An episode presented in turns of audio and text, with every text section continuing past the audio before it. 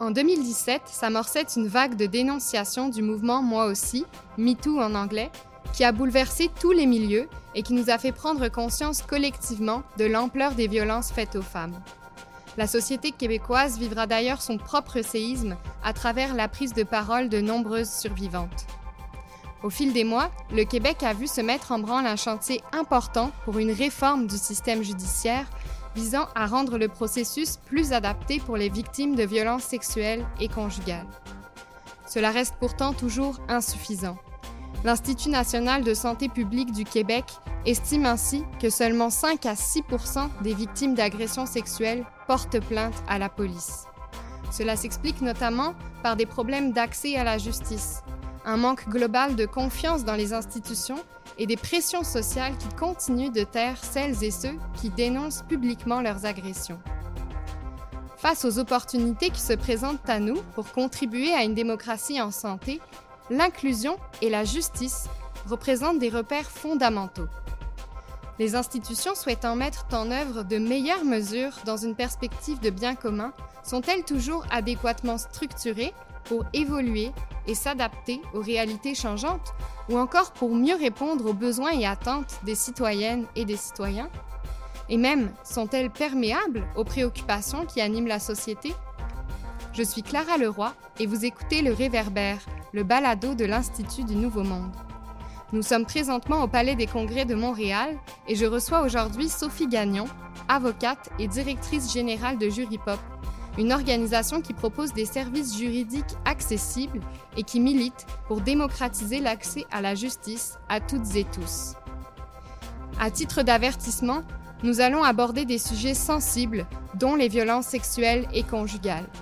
Nous vous invitons donc à consulter les ressources d'information, d'écoute et de soutien listées dans la description de cet épisode.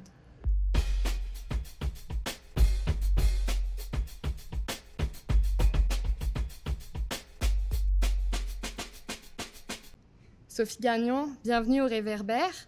Euh, merci Clara. merci. Dès le début des dénonciations, moi aussi au Québec, Jury, Pop s'est associé à des partenaires du milieu afin d'offrir des conseils juridiques aux victimes pour ensuite mettre en place un projet pilote étendu sur 15 mois pendant lequel l'organisme a pu offrir des conseils juridiques gratuits aux victimes de violences sexuelles et conjugales. En plus d'une multitude d'initiatives d'information et d'accompagnement sur le terrain, Jugripop a aussi constitué une banque d'avocats spécialisés en violences sexuelles et conjugales. Sophie, vous avez été aux premières loges des débuts d'une grande transformation du système judiciaire, entre autres par la création du tribunal spécialisé en matière de violences sexuelles et conjugales. Pourquoi, selon vous, est-ce qu'il était nécessaire d'enclencher cette réforme? Est-ce que vous pourriez nous rappeler un petit peu d'où on partait d'une perspective juridique?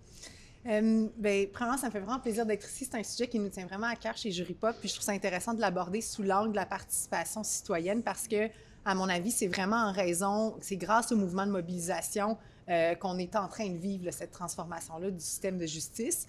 Euh, puis pour répondre plus directement à ta question, euh, je dirais que si on regarde le droit criminel, là, je vais faire, on reviendra aux autres domaines de droit peut-être plus tard, mais quand on a mis en place le droit criminel, on a vraiment conçu ça comme un système juridique où c'était l'État qui allait punir euh, les comportements qui étaient dangereux ou qui portaient atteinte aux valeurs de la société canadienne. Donc, le droit criminel, c'est vraiment un système qui est appliqué par l'État, par l'État, euh, contre un accusé, contre la personne qui a commis les gestes qui sont des actes criminels. Puis la victime euh, pas une partie euh, traditionnellement, ni même aujourd'hui. La victime reste un tiers, une tierce partie aux procédures criminelles.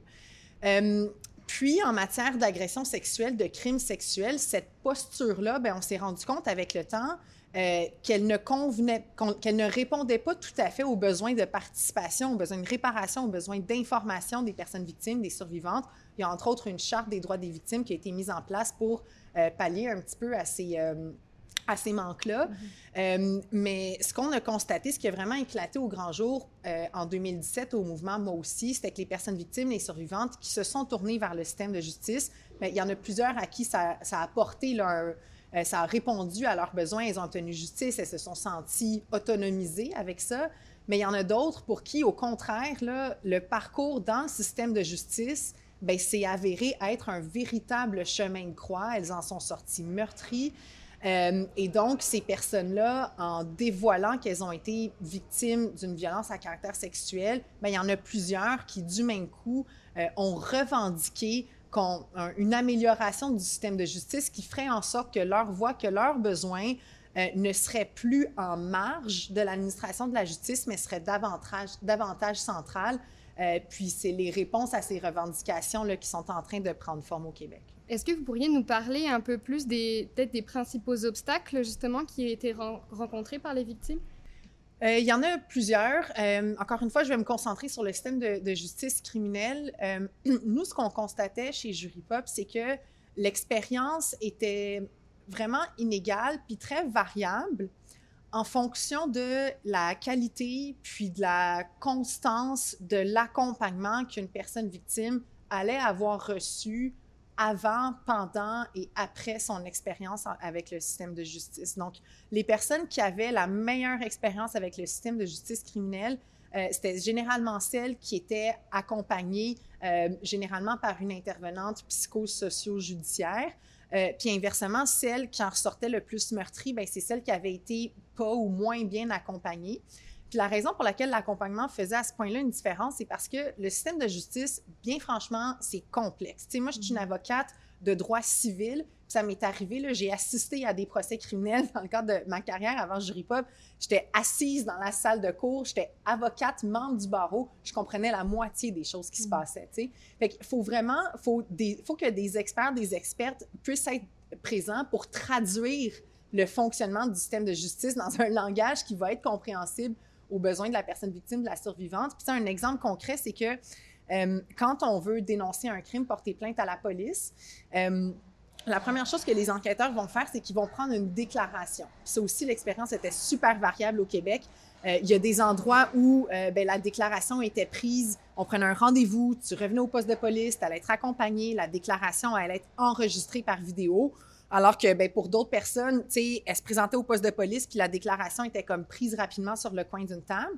Alors que la déclaration, euh, ça devient vraiment la pierre d'assise, le socle de l'enquête euh, des policiers, puis éventuellement de la preuve de la couronne.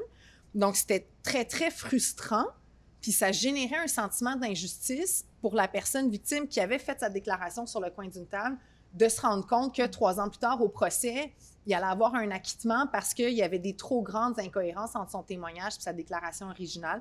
Donc, d'avoir un accompagnateur, une accompagnatrice qui prépare la personne victime à faire sa déclaration, qui lui explique à quoi ça va servir, euh, sans nécessairement changer l'issue du procès, ça va, euh, ça va garantir une meilleure adhésion de la personne victime envers le processus parce qu'elle va, va avoir été en mesure d'anticiper ce qui allait se passer puis de mieux se préparer en conséquence. Bien, merci. On, vient de parler un peu des pistes de solutions. J'aimerais vous entendre pour savoir quelles ont été vraiment les avancées majeures euh, qui ont amené euh, cette transformation du système judiciaire et comment un petit peu ça s'est reflété dans l'expérience juridique des victimes, mais aussi des intervenantes et des intervenants qui les accompagnent. Alors, euh, il y a eu, bon, le mouvement Moi aussi en 2017. Ensuite, au Québec, on a été frappé par une autre vague de dénonciation en 2020. Puis, ces, mouvements de, dénonciation successifs ont, à mon avis, vraiment créé une... Euh, ont fait en sorte que le sujet des agressions à caractère sexuel, puis euh, du système de justice sont vraiment restés très activement euh, dans l'actualité. On en a parlé presque sans arrêt. donc, le gouvernement, pour répondre à ça, a mis en place un comité transpartisan où il y avait des élus de toutes les formations politiques puis leur première action, bien, ça a été de constituer un comité d'experts, d'expertes, euh, constitué de personnes qui provenaient en forte majorité de la société civile, puis leur a demandé de faire des recommandations pour améliorer le système de justice en matière de violence sexuelle et conjugale. Euh, puis ce comité-là a accouché d'un rapport qui contient près de 200 recommandations, qui s'appelle le rapport Rebâtir la confiance, qui a été déposé en décembre 2020. Et puis, euh, le rapport contient plusieurs recommandations sur plusieurs sujets. Euh, je vous dirais que les plus euh, significatifs vont traiter, bon, je parlais de l'accompagnement tout à l'heure, donc il y a beaucoup de recommandations qui concernent l'accompagnement. on a aussi beaucoup martelé l'importance de la formation des intervenants du système de justice. Puis quand je parle des intervenants, c'est euh, pas juste les juges, c'est les policiers, les enquêteurs, les enquêtrices qui prennent la dénonciation, qui vont faire l'enquête, les procureurs de la couronne, les avocats de la défense, euh, le personnel des tribunaux. On s'est rendu compte que le système de justice, euh, il évolue pas en silo de la société. Puis on a encore une société où la culture du viol demeure, où on a des mythes et des stéréotypes qui concernent les personnes victimes. Euh, puis tant et aussi longtemps que ces mythes et stéréotypes-là existent dans la société, bien nécessairement, ils existent aussi dans le système de justice. Mais là, le système de justice, c'est dit, bon, on va se responsabiliser pour se défaire de ces mythes et stéréotypes-là. Puis pour ça, ça va prendre de la formation. Donc ça, c'est un volet important. Euh, ensuite, il y a tout un volet euh, de conseils juridiques. Donc, il y a l'aide juridique qui a mis en place un programme Rebâtir pour euh, fournir des conseils juridiques aux, personnes victimes, aux survivantes. Puis ensuite, il y a plusieurs autres recommandations qui concernent même des choses techniques comme l'aménagement des palais de justice. Donc, euh, voilà, en gros, euh, les, recommandations qui ont été faites et qui sont pour la plupart en train d'être mises en œuvre au moment où on se parle. Il y a 10 projets pilotes qui ont été, qui sont en train d'être déployés à travers le Québec pour tester justement différentes manières de répondre à ces recommandations-là pour éventuellement les déployer de manière uniforme à travers le Québec. Merci beaucoup. Puis de, on voit maintenant un petit peu mieux ces avancées-là progressives qui sont en train de se faire. Mais vous, de votre perspective d'intervenante qui facilitait euh, l'accès à la justice en offrant de l'accompagnement aux victimes, euh, quels sont les angles morts qui nécessiteraient d'être mieux compris euh, ou qui requièrent des mesures qui, pour l'instant, sont encore hmm. inexistantes? Je suis contente que tu me poses la question, Clara, puis je pense que toute conversation sur la, la, réforme du système de justice euh, est incomplète si on ne se penche pas sur les angles morts ou sur les éléments qui ne font pas partie, qui ne sont pas encore réformés. Puis pourquoi je dis ça? C'est parce que je pense que la mise en place des tribunaux spécialisés euh, à bon droit crée beaucoup d'attentes auprès des personnes victimes, des survivantes. sais, on voit vraiment ça comme une révolution. C'est en partie vrai, euh, sauf que je pense que c'est important de bien mesurer euh, les, éléments qui ne seront pas révolutionnés parce que euh, ben, sinon, il y a des attentes, je pense, qui seront déçues.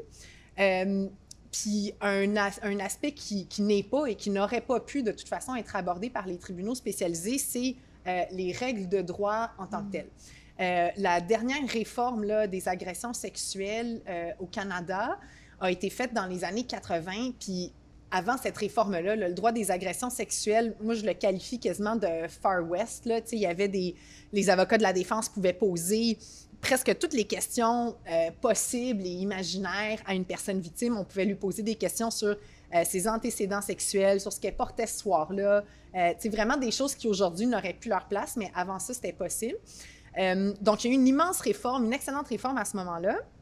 Mais aujourd'hui, en 2022, nous, ce qu'on voit dans notre travail chez Jury Pop, c'est que euh, il y a des principes fondamentaux du système de justice euh, qui continuent d'être, euh, de susciter de l'incompréhension ou de la frustration ou des injustices de la part des personnes victimes puis des survivantes. Un exemple, c'est le droit au silence. Fait que le droit au silence, ça, c'est une garantie constitutionnelle qui est fondamentale dans notre système de justice, qui est applicable dès qu'une personne est accusée d'un crime.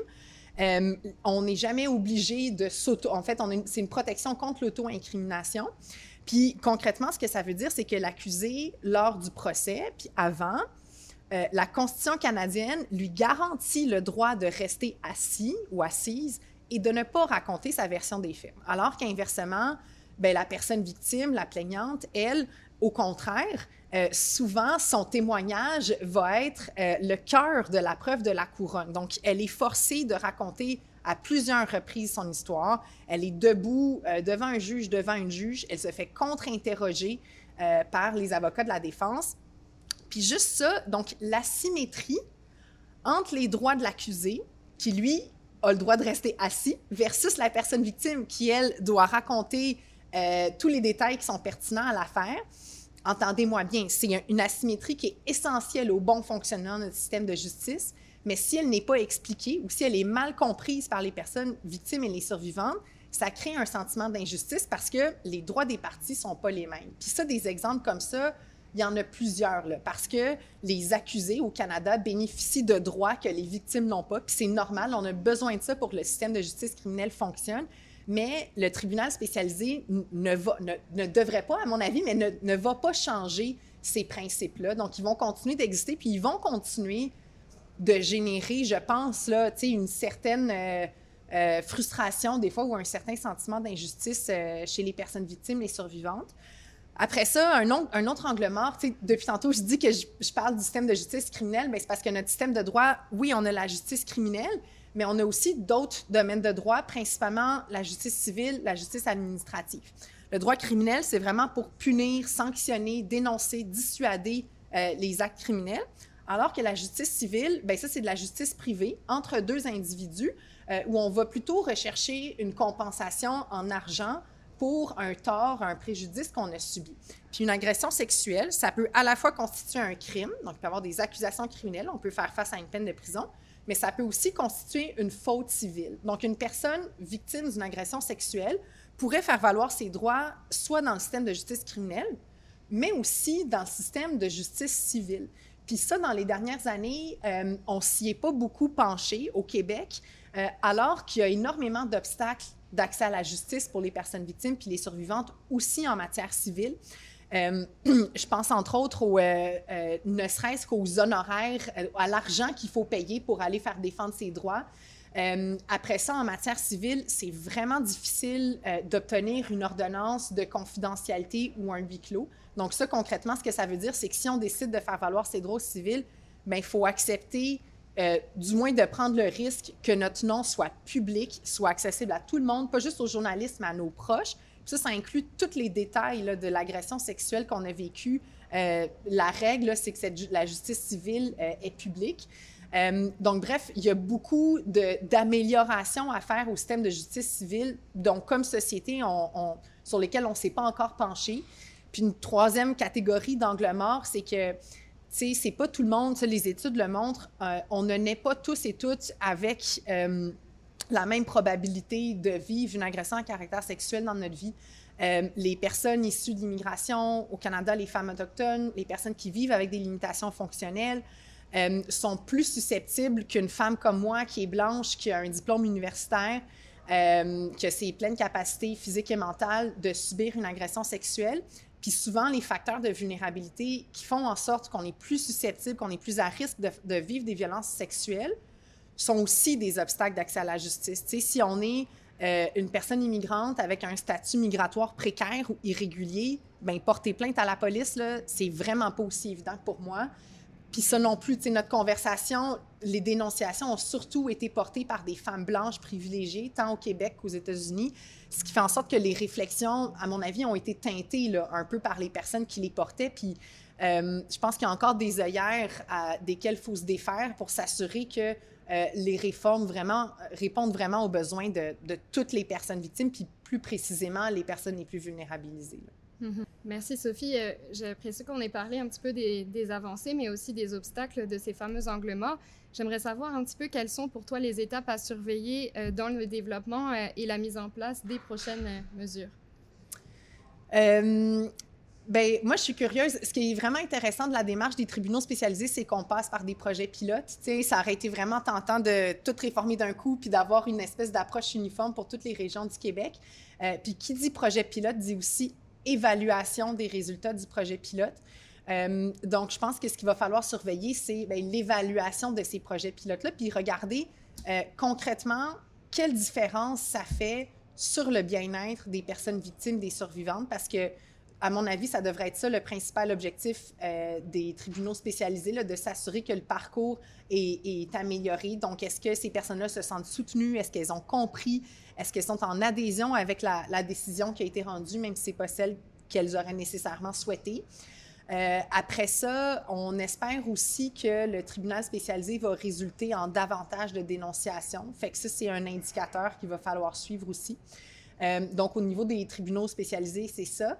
Euh, puis ensuite, ben, il y a tout le niveau de formation. Ben, je pense que l'actualité récente démontre que même si les mythes et les stéréotypes, euh, en 2022, là, pour un juge, ce serait une erreur de droit que de rendre euh, un jugement en se basant sur des mythes et des stéréotypes. Fait que le droit est clair depuis les années 80 là-dessus, sauf que dans les faits, même en 2022, moi, j'en ai vu passer des décisions ou des propos qui ont été tenus en salle de cours qui constituent des mythes et des stéréotypes. Donc ça, je pense qu'il faut qu'on reste vigilant, euh, puis qu'on continue de, former, de sensibiliser les intervenants du système de justice pour que ces, mythes et ces stéréotypes-là n'aient plus la place.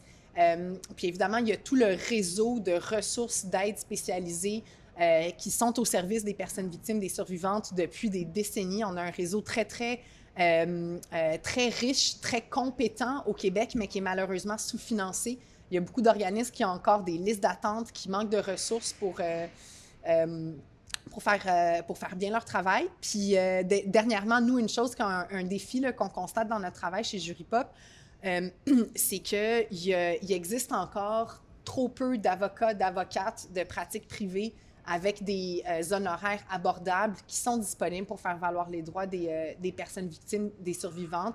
Donc, ça arrive qu'il y en a qui sont prêts à se tourner vers la justice civile, mais qui n'ont tout simplement pas les moyens de le faire. Puis ça, je pense qu'on on en sort perdant comme société si on n'est pas capable de, pleinement utiliser euh, toutes les cordes qui se trouvent dans l'arc du système de justice pour rendre, euh, pour rendre justice. Avec Juripoc, euh, vous vivez concrètement avec hein, les impacts du changement structurel du système de justice qui s'alignent davantage, comme on l'a vu, avec les attentes de la société. Ces changements, ils impliquent d'ailleurs des acteurs politiques, juridiques et sociaux. Comment on peut s'inspirer de ce processus pour peut-être réfléchir aux moyens de moderniser nos institutions et quels sont les facteurs qui font que cette réforme, elle s'est enclenchée et surtout qu'elle s'est concrétisée avec hmm. succès? Bon, je, je, ne suis moi pas une experte de mobilisation citoyenne, mais c'est un sujet qui m'interpelle puis que j'ai suivi, euh, tu sais, en ma qualité de DG du RIPOP pour ces questions-là. Euh, puis ce qui a été intéressant, c'est que les vagues de dénonciation ont vraiment été un, vecteur de concertation puis de mobilisation sur le terrain. Tu sais, il y a eu on a beaucoup parlé là, des listes euh, de, de pages Facebook, tout ça, mais pour moi, les vagues de dénonciation à la base, c'est un mouvement de solidarité puis un mouvement de revendication euh, qui a été tellement puissant que les personnes en position de pouvoir, principalement les élus, n'ont pas pu l'ignorer. Euh, parce que les revendications été portées vraiment par les médias à répétition. Là, dès qu'il y avait un événement dans l'actualité qui était lié aux violences à caractère sexuel, il y a une place très importante qui était faite aux revendications euh, envers le système de justice. Euh, donc, je pense que ça a vraiment créé un momentum qui a donné, euh, donc ça a créé une opportunité pour le gouvernement de s'en saisir. donc, la mobilisation sur le terrain. Puis, deuxièmement, il y avait aussi le caractère transpartisan de la réponse que le gouvernement a décidé de donner. Donc, à ma connaissance, c'était le deuxième exercice transpartisan comme ça. Il y a eu l'aide médicale à mourir, puis après ça, la réponse aux, violences à caractère sexuel. Donc, il y avait des élus de toutes les formations politiques représentées à l'Assemblée nationale qui ont vraiment. Nous, on a, chez on a travaillé de près avec elles. Moi, je peux en témoigner. Euh, les, quatre élus faisaient vraiment un travail main dans la main, euh, beaucoup de respect les unes envers les autres. Puis nous, quand on a présenté nos idées pour le projet pilote, ben, c'était vraiment avec les quatre élus qu'on travaillait. Euh, puis le fait que ce soit transpartisan, je pense que ça assurait euh, que l'Assemblée nationale, pas juste le gouvernement, mais que l'Assemblée nationale, le Parlement, donnerait suite aux, recommandations. Puis un troisième élément que j'ai trouvé euh, très intéressant, c'était le fait que la société civile a vraiment été mise à partie dans les réflexions, dans les suites que le gouvernement voulait donner au mouvement de revendication. Donc, la mise en place d'un comité, il y avait de mémoire 13 experts, expertes euh, c'était super varié. Donc, il y avait vraiment des experts d'organismes communautaires sur le terrain. Il y avait une représentante de survivantes aussi qui était là. Donc, c'était pas juste des fonctionnaires là, qui réfléchissaient. Euh, puis mes parents sont fonctionnaires. J'ai le plus grand respect du monde pour la fonction publique, mais euh, c'est, ce n'est qu'une, euh, ce n'est qu'une perspective. La fonction publique, à mon avis, il faut aussi des gens sur le terrain qui donnent leur, leur lumière. Puis c'est ça qu'on a qu'on a eu, puis c'est ce qui fait en sorte que euh, le rapport est à ce point riche euh, dans, euh, dans, son contenu, puis qu'on a pu avoir près de, 200 recommandations. Fait ça, c'est pour moi, tout ça, ces trois facteurs-là, les ingrédients clés de la réussite. Merci. Puis, ben, pour revenir à cette fameuse mobilisation et les mécanismes qui en ont découlé, on a vu qu'elles ont fait quand même leurs preuves. Est-ce que ça pourrait s'appliquer à d'autres transformations attendues à nos institutions? Pour répondre, par exemple, à d'autres enjeux d'accès à la justice? Ben, sur un sujet qui est connexe, mais pas tout à fait lié, euh, chez Jury Pop, un sujet qui nous interpelle beaucoup, c'est euh, la réforme du droit de la famille. Hum, ça fait. Hum, le Code civil au Québec a été réformé euh, dans les années 80. puis c'est là où on a fait la dernière réforme du droit de la famille. Puis c'est tellement long faire des réformes que cette réforme-là se basait sur les réalités sociales des années 60. Fait que, tu sais, quand une famille, c'était comme un papa, une maman, euh, mariés à l'église, qui avaient des enfants dans leur vingtaine, puis qui se séparaient presque jamais, puis qui s'achetaient une maison. Alors qu'aujourd'hui, les modèles familiaux euh, sont beaucoup plus éclatés, euh, ont moins de, permanence à travers le temps aussi. puis le droit n'est plus à jour, ne permet pas de, refléter adéquatement les besoins des, familles au Québec. Euh, puis c'est une réforme qui a été demandée euh, il y a de cela plusieurs années. Il y a un projet de loi qui a été déposé euh, l'année dernière, mais qui n'a pas encore pu être adopté. La réforme n'a pas encore pu être mise en vigueur. Puis c'est un sujet qui touche tellement de questions. Tu sais, le droit de la famille, c'est il y a tellement de parties de notre vie qui découlent de notre famille. Tu sais, c'est la conjugalité, la parentalité. Euh, ça touche les questions des communautés LGBTQ+, des personnes immigrantes. Euh, c'est vraiment, c'est très, très large. Puis euh, moi, je pense qu'on gagnerait à ce que plus de personnes contribuent aux réflexions, alors que pour l'instant, c'est une réforme qui a été traitée beaucoup comme un projet de loi comme un autre. donc, ça, c'est un sujet qui me vient en tête où une plus grande participation de la société civile, à mon avis, serait super pertinente. Merci beaucoup, Sophie Gagnon. Je rappelle que donc vous êtes avocate et directrice générale de Jury Pop. Merci beaucoup d'avoir allumé notre réverbère. Euh, cet épisode a été produit donc par l'Institut du Nouveau Monde et le Palais des Congrès. Euh, tous les épisodes du balado de l'INM sont disponibles sur notre site internet inm.qc.ca ainsi que sur toutes les plateformes d'écoute en ligne.